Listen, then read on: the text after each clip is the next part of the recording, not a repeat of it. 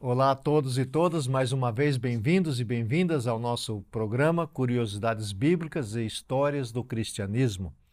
Nós decidimos, é, depois de fazer os outros programas, aí os anteriores, decidimos incluir dentro desse, dessa temática da Bíblia a história de Israel. A gente julgou muito importante entender Israel, a sua história, para poder entender tanto o Antigo como o Novo Testamento. Então, no programa de hoje, que se intitula História de Israel, uma visão panorâmica, nós vamos dividir em dois programas, porque é muito extenso, é muito assunto.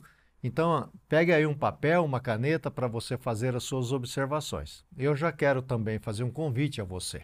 Se você tem alguma pergunta sobre Israel e a história de Israel, pode ser até do Israel moderno, como do Israel antigo, faça a pergunta que no próximo programa nós vamos respondê-la a você. E o outro convite é que você mande o link agora do programa para alguém da sua igreja, um pastor, um pastor, um líder, uma líder da sua igreja, porque o programa é bastante rico, bastante extenso. E mais uma vez, como já é conhecido de todos vocês, o nosso professor, Dr. Vander de Lara Proença. Vander, estamos juntos mais uma vez. Uma alegria você estar de volta. E esse tema hoje eu acho que vai ser bem interessante, como você bem colocou, para completar essa série sobre a Bíblia, o mundo bíblico. Até porque chegam perguntas sobre isso. É, nós temos visto aí alguns episódios sendo transmitidos pela televisão sobre os judeus, né, os hebreus, e isso suscita muita pergunta, dúvida, curiosidade. A gente vai tentar trazer aqui, a partir de uma questão histórica, uma contribuição para quem quer saber mais sobre esse passado.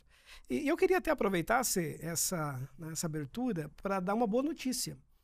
Nós estamos já elaborando aí uma pós-graduação na área de História. Tivemos já uma reunião, já vamos começar a fazer uma chamada sobre isso, para aqueles que já estudaram teologia, já estudaram história do cristianismo, mas querem agora um nível mais avançado. Querem saber mais, querem aprofundar esses temas, esses assuntos. Então será uma pós-graduação totalmente à distância, online, para facilitar para quem né, vem de outros lugares, de outros países, inclusive. E não há necessidade de vir aqui a Londrina. Então, nos próximos dias, a gente já deve estar tá divulgando aí é, essa possibilidade para quem gosta de história, história da igreja, história do cristianismo, história do pensamento cristão. Olha, eu, eu vou fazer esse curso aí, viu, Wander? Eu vou me matricular. Eu queria, aproveitando, Wander, que você está falando de é, Londrina, é, está conosco, nos visitando exatamente aqui no estúdio, o pastor Érico Xavier, um grande amigo nosso, meu e do Vander, amigo do coração mesmo. E se você passar por Londrina, é, venha nos visitar, conhecer aqui as nossas instalações e quem sabe, para quem ainda não é estudante nosso, né, participe, faça um dos nossos cursos aí no nosso site da Faculdade Teológica Sul-Americana, você vai encontrar vários cursos, desde o bacharel em teologia, pós-graduação, que o Wander está anunciando, mestrado e também temos agora um doutorado em ministério. Bem, vamos começar então, Wander. Uma coisa que eu gosto, Wander, é porque eu não sou assim é, muito expert, eu gosto de ler definições. Né? Eu, eu, sou fã de dicionário. Alguém uma vez escreveu que se fosse levado a uma ilha deserta e, e, tivesse que levar apenas um livro, ele levaria um dicionário. Eu acho que é uma, uma, uma coisa interessante, porque o dicionário tem tantos assuntos, né? O livro tem um assunto só, né? O dicionário tem muitos. Vander, eu gostaria que você nos falasse o seguinte, porque a gente escuta a palavra hebreu, a palavra judeu, o termo Israel. É, você poderia falar um pouco sobre é, as definições desses termos? Legal, ótimo. Importante começar por aí. E até porque realmente a gente às vezes fica achando que são diferentes povos, né? Exatamente. Os mesmos. Ou a gente pensa que sabe, né? O que pensa que sabe também, é, é fato.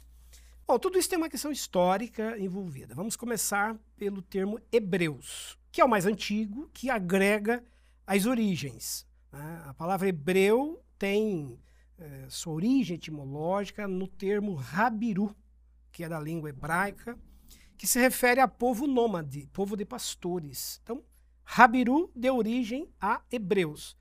E começou até como uma alcunha, né? Os povos antigos, quando viam as, né, as peregrinações dos pastores eh, nômades, daquele grupo étnico semita que perambulava pelas regiões da Mesopotâmia, Logo disse: Olha, lá estão os hebreus, lá estão os rabirus. Então começa dessa forma, pela identificação de ser um povo nômade. Então, povo de pastores, povo nômade, povo que está permanentemente em peregrinação. Esse é o sentido do termo hebreus. Que deu origem, inclusive, à língua hebraica, o termo hebraico.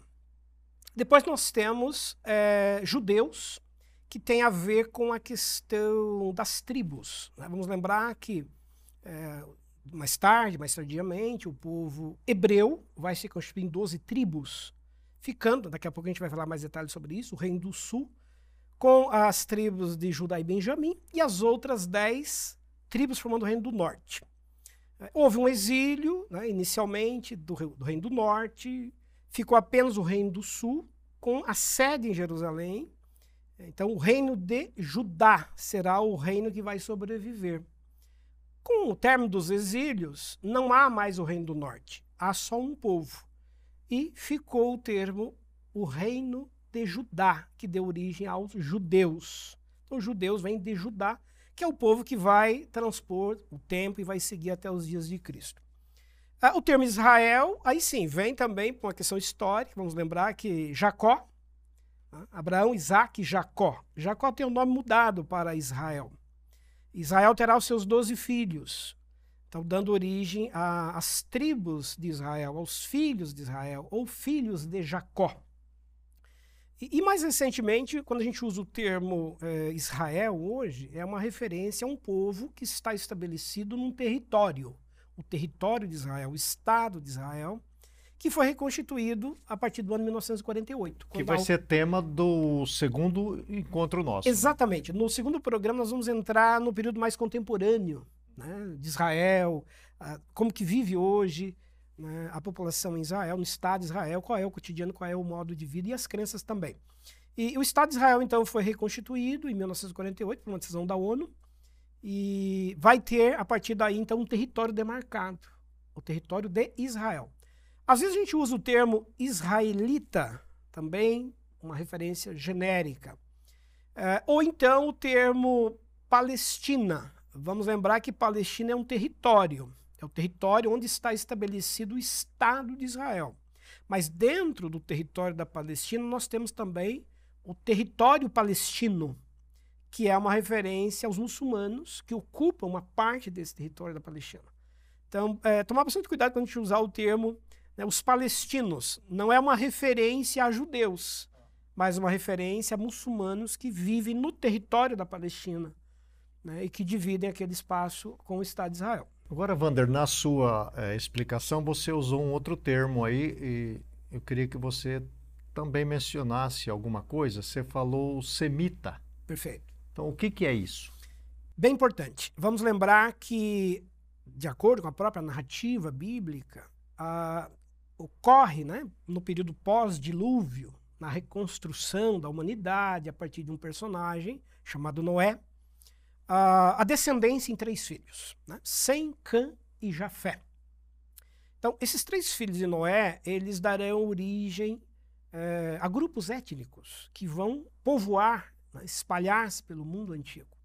Então, nós temos os descendentes de Sem como os semitas, de onde vem Abraão. Abraão é semita. É, a língua é semítica.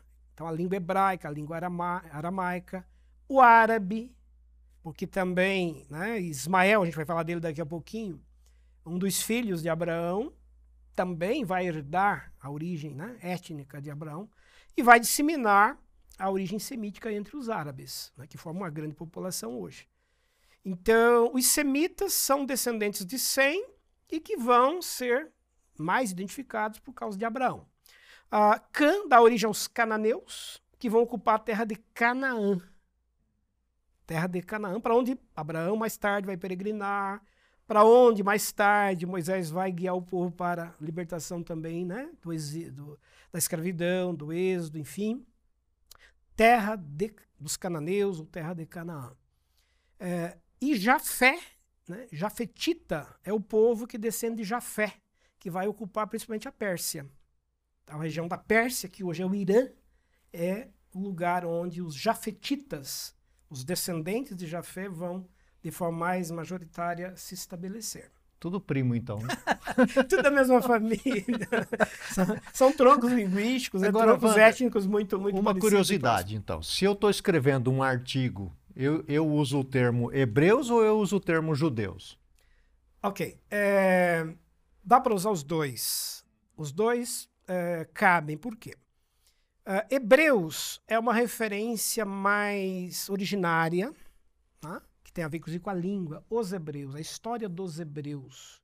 Que tem até Tem até o tratado de Flávio Joséfo, Flávio Joséfo, a carta aos hebreus, que aparece no Novo Testamento, tá? identificando um povo que, que é hebreu, né? por conta dessa origem. E quando falamos de judeus, estamos falando de um, de um período histórico mais recente, de um, de um período mais moderno, mais contemporâneo, pós-exílio. Então, dá para usar os dois termos, como dá também para a gente falar israelenses, quando nos referimos aos que vivem é, no território de Israel, hoje. Judeus, tem judeus que moram no Estado de Israel e tem judeus que estão fora do Estado de Israel. população de judeus hoje no mundo, em torno de 15 a 16 milhões. E milhões. lá em Israel tem quanto? Em torno de 8 milhões, 8, é, 8 a 9 milhões. Então, então metade, mais da metade está fora. Está no território e a outra metade está fora, sendo a grande maioria vivendo nos Estados Unidos. Inclusive, Wander, uma, uma coisa interessante é que já temos que nos educar para isso, não se usa mais, né? No passado se usou, é uma judiação, né? É. Isso remete ao termo judeu. Termo né? pejorativo. Pejorativo. É. Então, às vezes a gente escuta, né? ah, judiou de tal pessoa, Sim. ou é uma judiação, né? Sim. Então, queria ressaltar que não se usa mais isso, né? Está é, totalmente contrário né, a, a, aos tempos que vivemos. Sem né? dúvida, porque se reporta ao sofrimento que esse povo já experimentou na história. E, de Exato. fato, é um povo que passou por diversas situações Exato. de premências, é? desde a escravidão no Egito, a expulsão do seu, do seu território com, né, a dominação romana. E depois, mais modernamente, mais moderno, né, ao longo da Idade Média, né, os judeus vão ter que viver em grupo, em guetos segregados. Uhum. Né, a ideia dos burgos, termo que dá origem à palavra bairro hoje, bairro vem de burgo, onde viviam os burgueses, que eram os judeus, que lidavam com comércio, com dinheiro, que dá origem à burguesia, né, termo econômico também hoje. É, e aí, claro, talvez aí, certamente, talvez não, certamente o, o capítulo mais impactante da história, que é o Holocausto. Uhum. Né, com Hitler na Segunda Guerra, quando milhões, 6 milhões de judeus são dizimados. E dá-se, então, origem a essa ideia de sofrimento de um povo. Certo. Né, em escala mundial. Daí sim o termo que você está dizendo, ju, né, judiar como uma associação a judeus. Então vamos evitar, tá evitar tá certo? E, quando, Vander, efetivamente começa a história dos hebreus, então? Poderíamos é... falar que a história dos hebreus e a história de Israel é a mesma coisa? É, elabora um pouco sobre isso. Tá. É, todos eles, todos esses termos têm datações históricas, têm momentos históricos que são determinantes. Uhum. Então, os hebreus marcam a origem. E nós podemos dizer que os hebreus têm, historicamente, a sua origem na Mesopotâmia. Vamos lembrar, a palavra Mesopotâmia é palavra composta. Região entre rios. Hoje, a região do, né, do, do Oriente Médio, onde estão Irã, Iraque, Kuwait. Então, geograficamente, é ali que está situado né, o que nós chamamos de Mesopotâmia, que é um dos berços da civilização. Mesopotâmia, por volta do século, eh, por volta do ano 3000 a.C., 3000 a.C., já é uma região extremamente desenvolvida eh, no cultivo da terra, no sistema de irrigação. Ali já existem sistemas né, de, pavimentação de ruas. Vai surgir uma cidade bem importante, que é a cidade de Babilônia, que é a principal cidade do mundo antigo. Uh, o Código de Hammurabi, que é um código do, an, né, do ano 1700 a.C., mais ou menos, que é um código de leis, inclusive que serve de base para o direito moderno, direito romano. Né, que estuda direito, os advogados, enfim, aqueles que conhecem a legislação sabem. Né? O Código de Hammurabi serviu de inspiração para a elaboração de, de punições, né, de, de, formas de vida, de regras, de normas de conduta. É, é, nesse cenário da Mesopotâmia, mais especificamente na região da Caldeia, Ur dos Caldeus. Né? Vamos lembrar que a Mesopotâmia ela é povoada no mundo antigo então por caldeus, região de Ur, dos caldeus está na Mesopotâmia, a Pérsia faz parte dessa região, hoje o Irã, né? Uh, a Síria, com A, também compõe essa Mesopotâmia. E é exatamente nesse lugar que vai surgir um personagem chamado Abrão. Abrão ainda, né? Abrão. Por volta de 1800 a.C., que é um Rabiru, que é um pastor nômade, que peregrina com seu rebanho, né, com, com sua família naquela região, naquele território, que é descendente dos semitas. E é esse personagem chamado Abraão que recebe um chamado, uma experiência divina, que de é acordo com Gênesis. em Gênesis 12, né? Gênesis 12. Ali começa a narrativa do que a gente conhece hoje como os hebreus, historicamente falando. Claro que existem origens predecessoras, né? Existem relatos, situações que vão se reportar a um tempo muito mais longevo.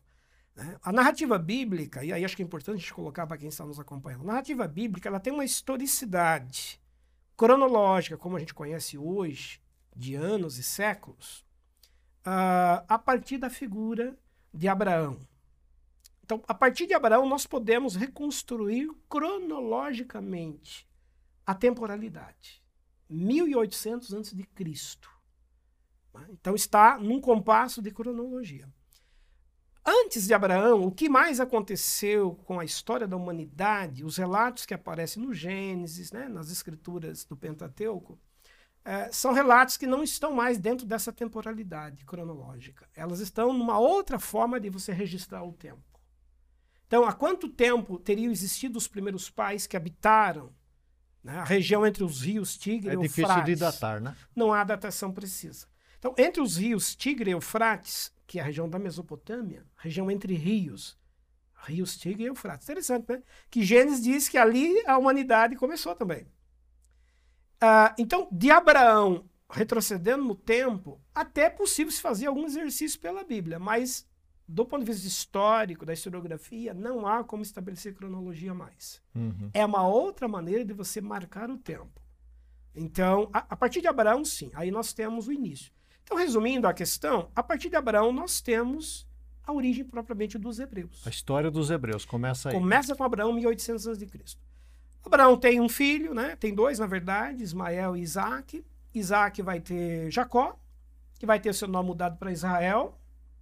E aí o Israel vai ter os seus doze filhos, dando origem às doze tribos de Israel.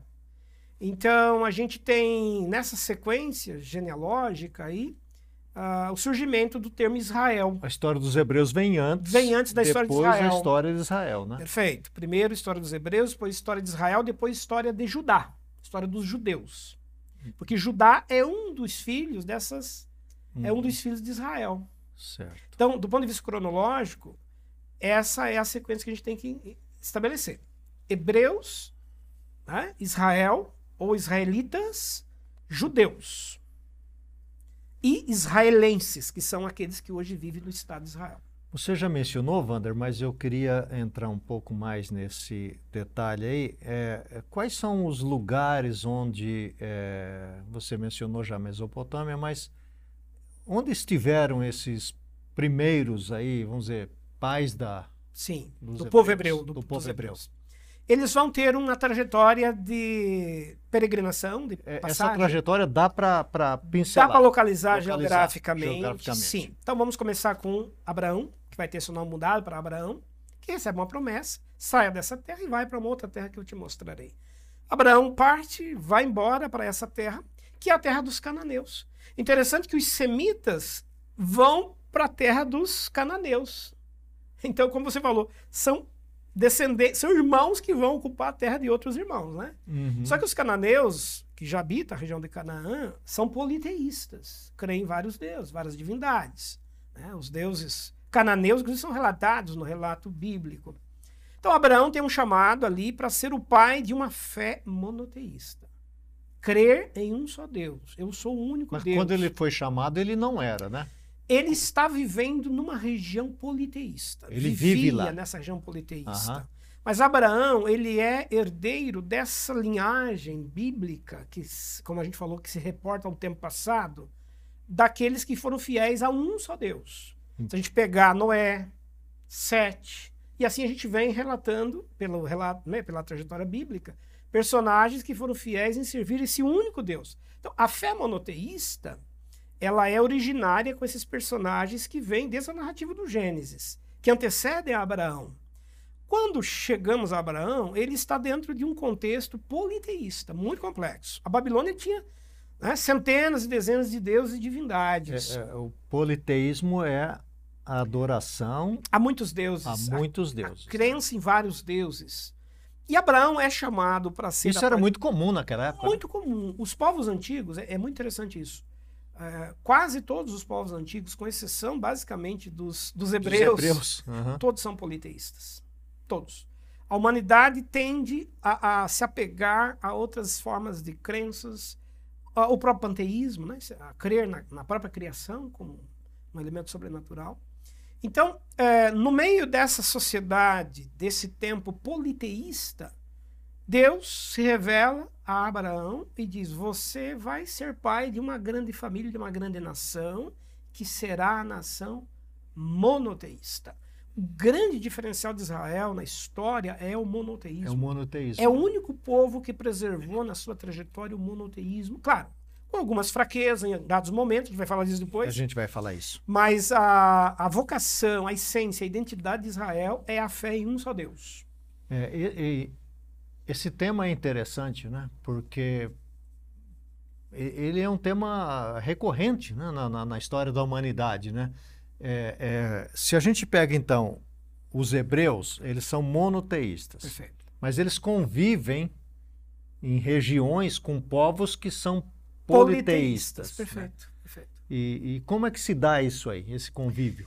Essa é a grande identidade, é o grande diferencial de Israel, ou do povo hebreu, né? É, é muito interessante. O povo hebreu se diferencia na história de outros povos e civilizações, primeiro, por ter um só Deus. né? Não é que ele é o Deus maior, não. Não é Deus, não é maior porque não tem outro. Ele é o único. É o único. Né? As pessoas às vezes até até nos cânticos às vezes a gente vê aí não há Deus maior, né? Não há Deus melhor. Um equívoco teológico, né? Equívoco, né? Não existe outro para você comparar. É pra compa- vai comparar com qual? não né? tem melhor nem maior, é único, né? Na- No politeísmo dá para no comparar. politeísmo você tem escala de Deus, os deuses que têm mais poder têm menos poder. né? É. Na história dos hebreus, você não fala em Deus maior, você fala em Deus único, um só. Só O existe altíssimo, né? Ele é único. Então, é, os hebreus têm essa primeira grande marca: um só Deus. Outra grande marca desse povo é, tem uma terra, uma terra que é sagrada, que é a terra de Israel. Então, essa terra para esse povo é o lugar prometido, é uma herança. É onde o- ah, a sua fé não é, encontra sentido. Porque foi, foi prometido a esse povo. E terceiro, tem um templo único. É o único povo que não faz outros templos. A fé judaica só tem um templo, que é o templo de Jerusalém, que por sinal está destruído no momento. Uhum. Foi destruído na guerra do ano 70, a gente vai falar disso depois. Então, é um povo que tem um só Deus, uma cidade ou uma terra, que é Jerusalém, né, e a terra de Israel, e um só templo, um lugar de adoração. Eles têm sinagogas, eles têm outros lugares para cultuar de outras formas, mas o local é aquele. Então, é, é uma marca identitária desse povo. E todos os povos antigos, quando olhavam para os judeus, para os hebreus, olhavam e diziam: puxa, mas esse povo tem algo diferente. É claro, a, a forma como mantém a sua, a sua, seu modo de vida, sua conduta, é, com regras, com estilo de vida muito peculiar. A própria prática da circuncisão como um sinal de aliança é diferente né, de outros povos. É, os seus costumes, o seu modo de vida, os seus hábitos alimentares. Observância, né, A própria guarda do mandamentos, sábado. Os mandamentos, né? Os mandamentos. A guarda do sábado é o único povo que observa a guarda do sábado no mundo antigo. Né? Então cria uma diferenciação também nesse sentido. E, Wander, é interessante porque quando a gente fala do monoteísmo, o, o único Deus, e o politeísmo, é, na verdade, uma tentativa de agradar todos os deuses, porque você não sabe o que é que vai acontecer, né? É o esforço humano para se apegar a alguma coisa, né? É a tendência natural do ser humano ao, ao que é místico, ao que é sobrenatural, o que é. Ele precisa se apegar a algo. Uhum. É, e aí ele vai criando eh, o que a gente chama aí, criando deuses à sua imagem e semelhança. O ser Exato. humano cria deuses à sua imagem e semelhança. E não o contrário, né? E não o contrário. Você já deve ter percebido aí, né, que muitas vezes a gente fala, até canta e prega algumas coisas que não tem nenhum fundamento bíblico. Não há Deus maior, mas comparado com o quê? Não há Deus melhor. Isso é uma impossibilidade.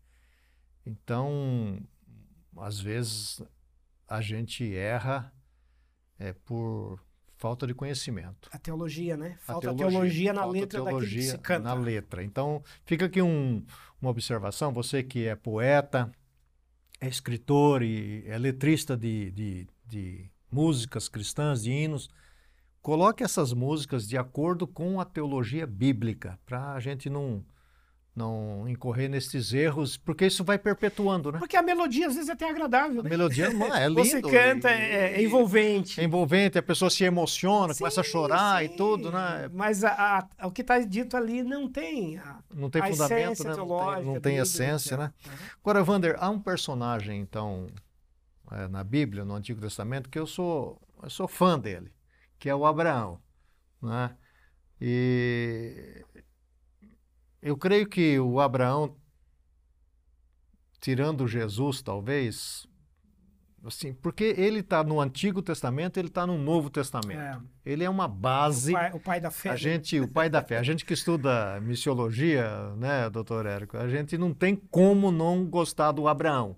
Então eu queria que você falasse um pouco da importância Sim. do Abraão né, né, nesse desenvolvimento dos hebreus, da fé, né, Fale um pouco sobre o Abraão. Muito importante essa questão, porque Abraão será pai é, de um povo monoteísta.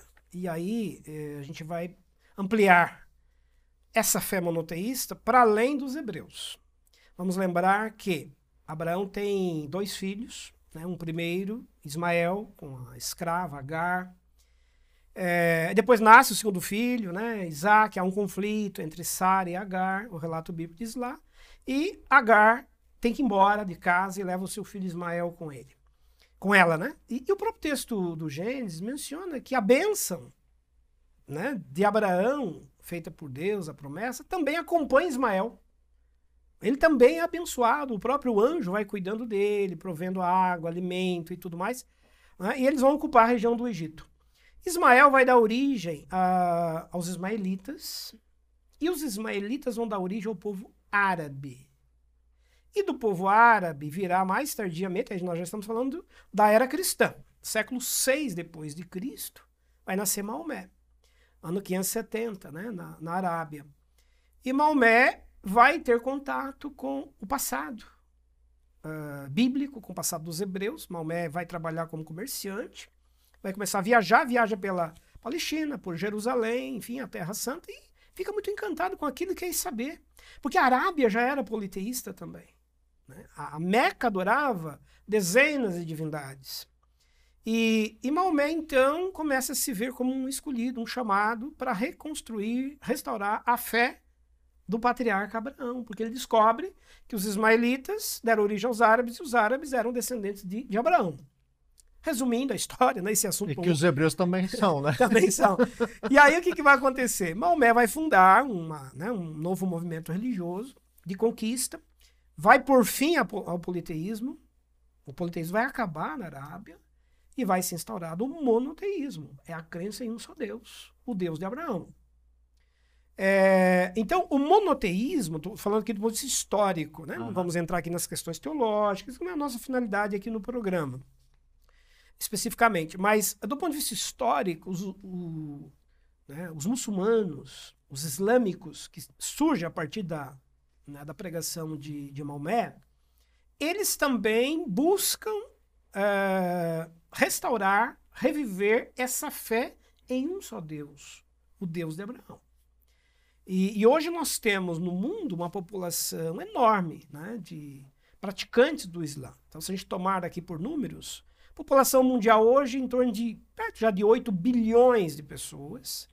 Destes, 2 bilhões né, com B, bilhões, são cristãos, incluídos aí todos os ramos do cristianismo. 1,5 bilhões de muçulmanos e 16 milhões de judeus.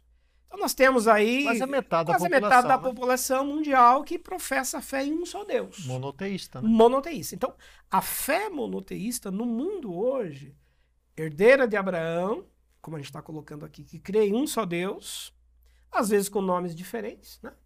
Então, Alá, termo árabe, significa Deus. Uma referência ao Deus de Abraão. Ah, os cristãos vão ter o mesmo Deus de Israel como seu Deus, né? que é o pai de Jesus Cristo, que também é judeu, que também é da tribo de Judá. Né? Jesus vem da tribo de Judá, ele é o leão da tribo de Judá.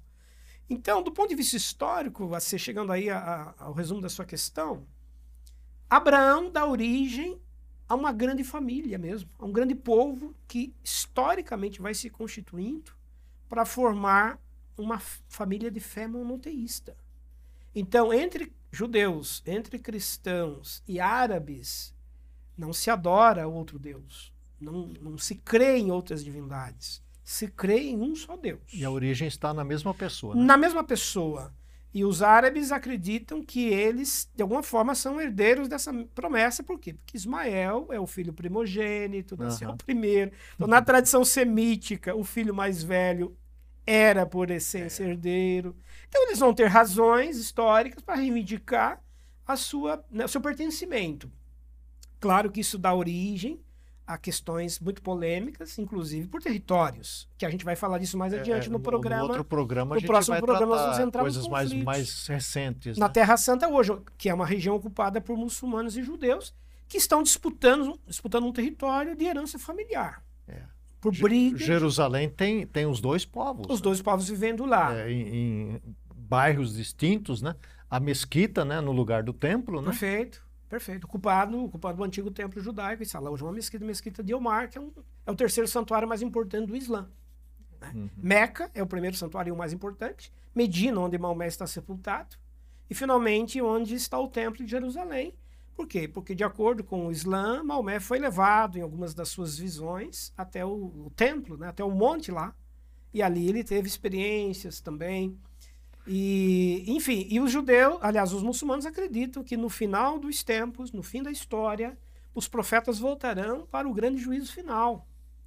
né? E, e Maomé virá, Jesus virá também como profeta. Então, na chamada escatologia islâmica, é interessante isso, né? Ah, esses três povos têm um só Deus, eles têm livros sagrados, você tem o Antigo Testamento, o, a lei, né? a Torá judaica, a Bíblia hebraica, o Novo Testamento cristão e, e o Corão, que é o livro do, né, dos muçulmanos. Então, tem um só Deus, tem livros sagrados, tem uma escatologia, acreditam num fim né, é, de purificação da terra, de uma reconstrução, Paraíso, né? por um grande juízo que haverá de justiça na terra e, finalmente, um paraíso que será instaurado. Então, a gente tem pontos convergentes e pontos de diálogos entre esses grupos. Claro que eles têm tensões, têm lutas e brigas históricas, mas quando a gente vai olhar do ponto de vista da, da trajetória, esses povos têm as suas razões é, pela, pelos pertencimentos genealógicos. Né? É. Quando eu estudei fora do Brasil, tinha amigos, colegas da Indonésia, evangélicos, né, cristãos.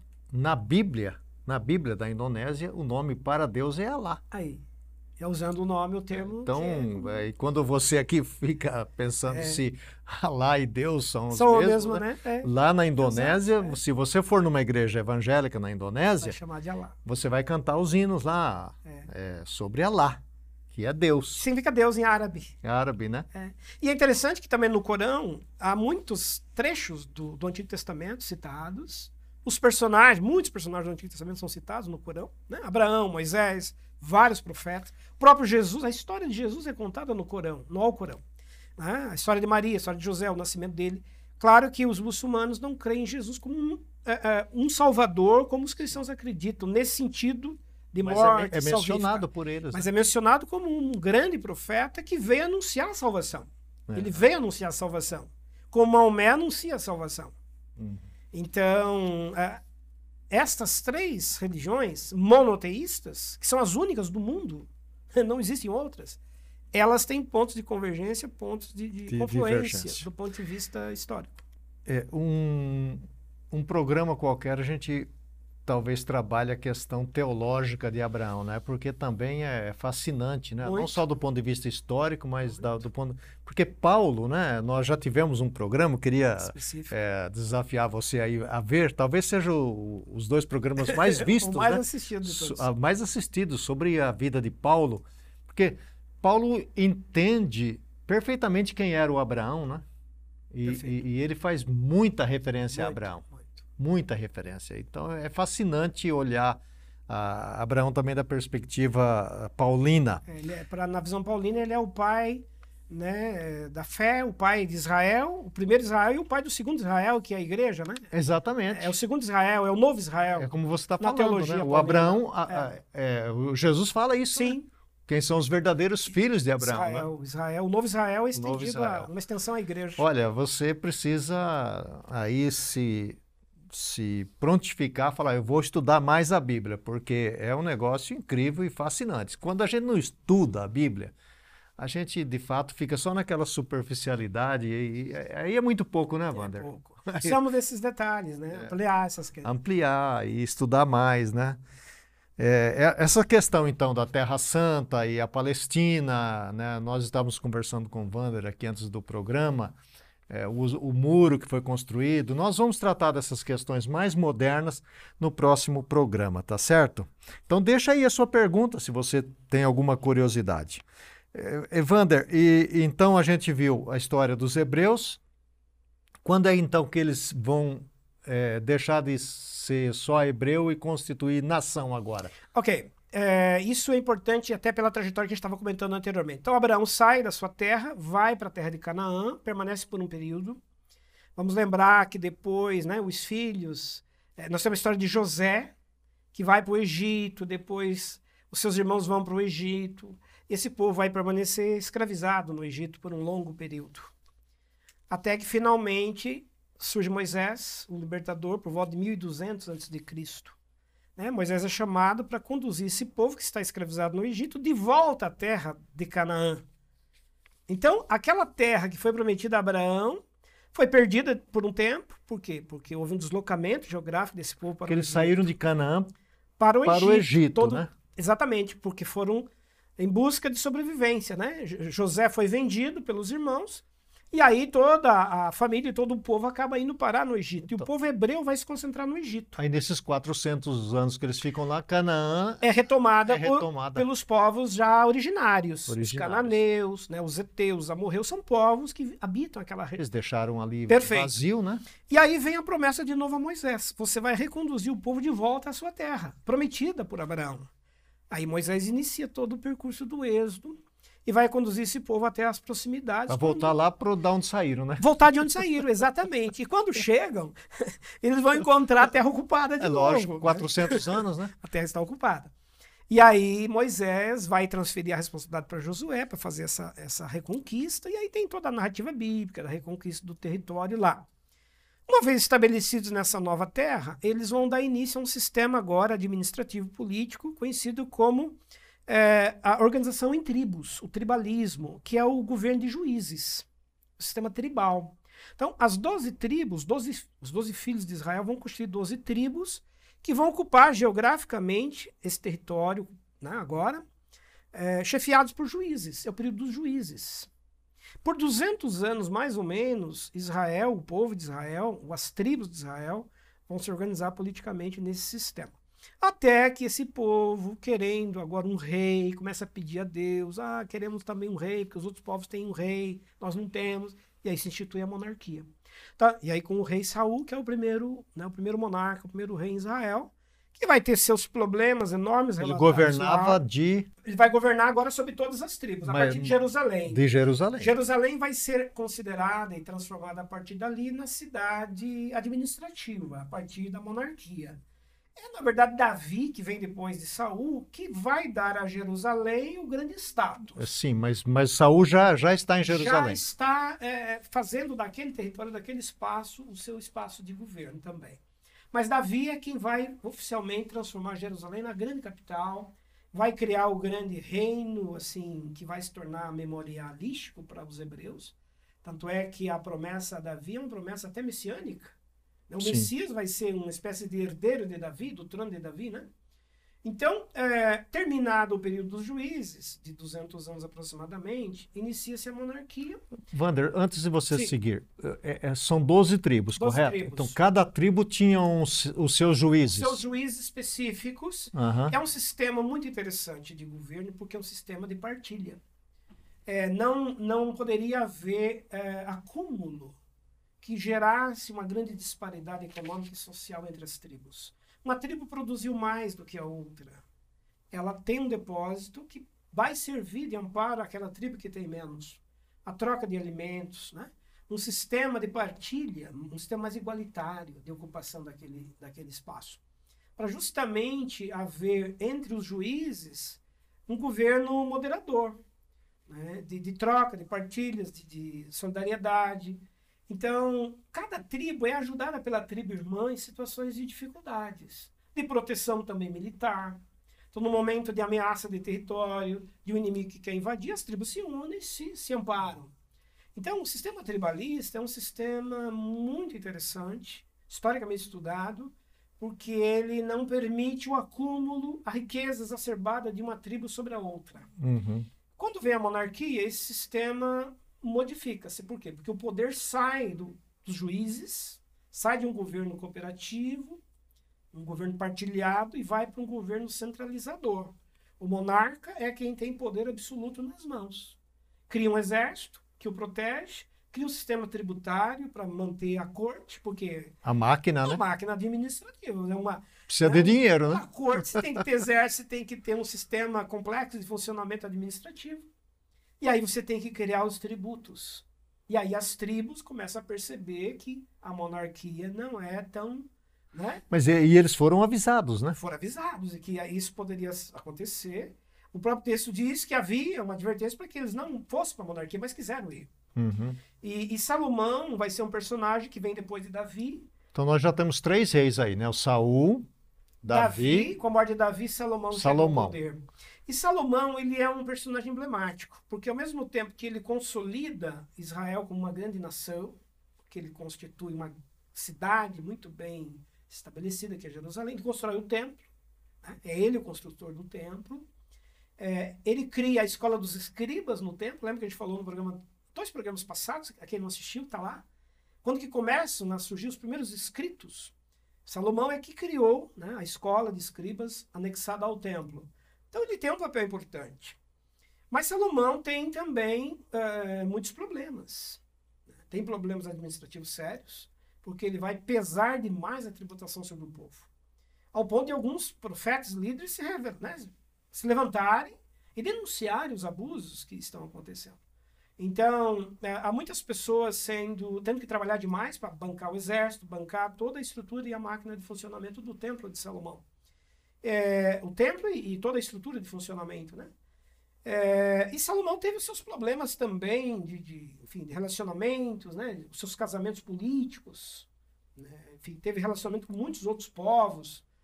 E então será um governo conturbado também. Tem ao mesmo tempo suas virtudes, mas também terá os seus problemas.